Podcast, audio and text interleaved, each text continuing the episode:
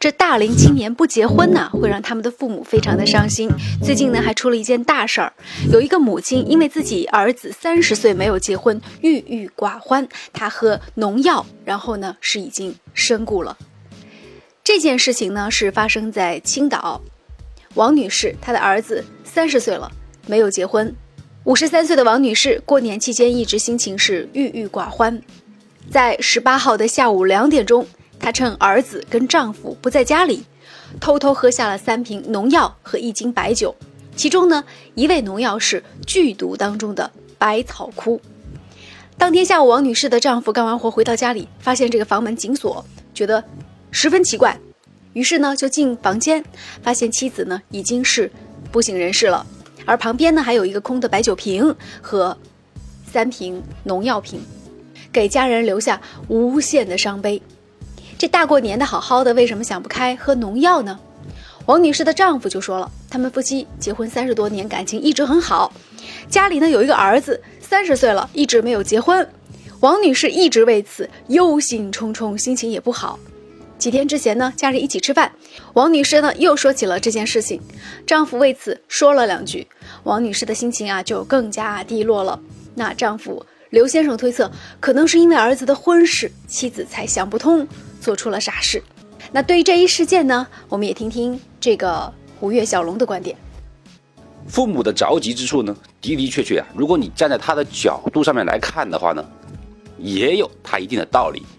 那么我们更多的时候呢，还是应该多采取一种沟通的方式，而不要去选择针锋相对。我相信在这个新闻里面报道那个故事里面呢，如果仅仅只是出于忧虑的话，这个母亲不会。做出啊悍然喝下农药的惊讶的一个举动，包括儿子这一方面，我相信发生了这样的事情，绝对也不是孩子愿意看到的。城镇化的发展和城市化的发展，这样离开父母的怀抱，走向远方的子女也一定会越来越多。在这种情况下，真的只有更多的加深双方面的一个理解。我们可以谈婚论嫁，但是不要用逼的形式；而作为子女呢，我们也可以用交谈，然后交心，然后呢互相诉说一下我们双方面的一些为难的难处，而不是呢一味的去选择针锋相对。觉得这件事情的的确确给我们了一个很大的反思，希望大家能够引以为戒。看到今天的这则新闻呢，我个人自己的感觉是也蛮心疼的。因为这确实也体现了两代人之间的价值观念的不同。首先，作为儿子，今年三十岁，其实对于现在更多八零后、九零后来说，他们会觉得这个三十岁没有结婚，并不是一件特别大的事情。但是，呃，我觉得作为他母亲那一代，可能不太能够理解，因为他会觉得说自己的儿子应该是像他们那辈一样，二十岁左右就应该结婚，那三十岁呢，应该是已经抱着孩子回家来过年了。而且这又是计划生育成长起来的一代，所以他也会将自己的很多希望寄托在这个唯一的儿子身上，所以他会觉得说，呃，如果儿子还没有结婚，那自己年纪越来越大了，会有各种各样的一些担心，加上身边的人有各种各样的说法，所以无形当中对于母亲会造成一定的压力。那么，就像刚才五月小龙先生说的一样，在这样的情况之下，面对一个。三十岁没有结婚的儿子和一个一直忧心忡忡、希望儿子赶紧娶媳妇的母亲来说，就存在着沟通的问题。但实际上，他们可能还面临了一些现实的困难，在这个新闻稿件当中没有提。因为现在在一些城市里，结婚的这个费用还是挺高的。一般来说，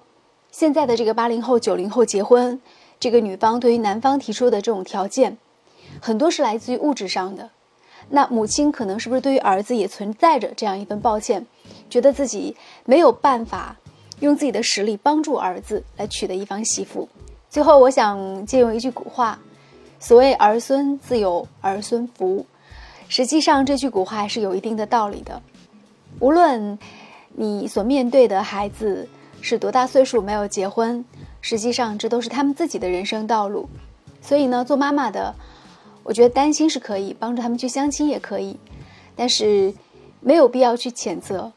另外，作为子女这方面，更好的对于父母亲给予这样的关心关爱，同时更好的在事业上去努力。那无论你结不结婚，让父母亲看到你充满希望和阳光的那一面，他们的内心呢，也总会觉得更加丰富一些。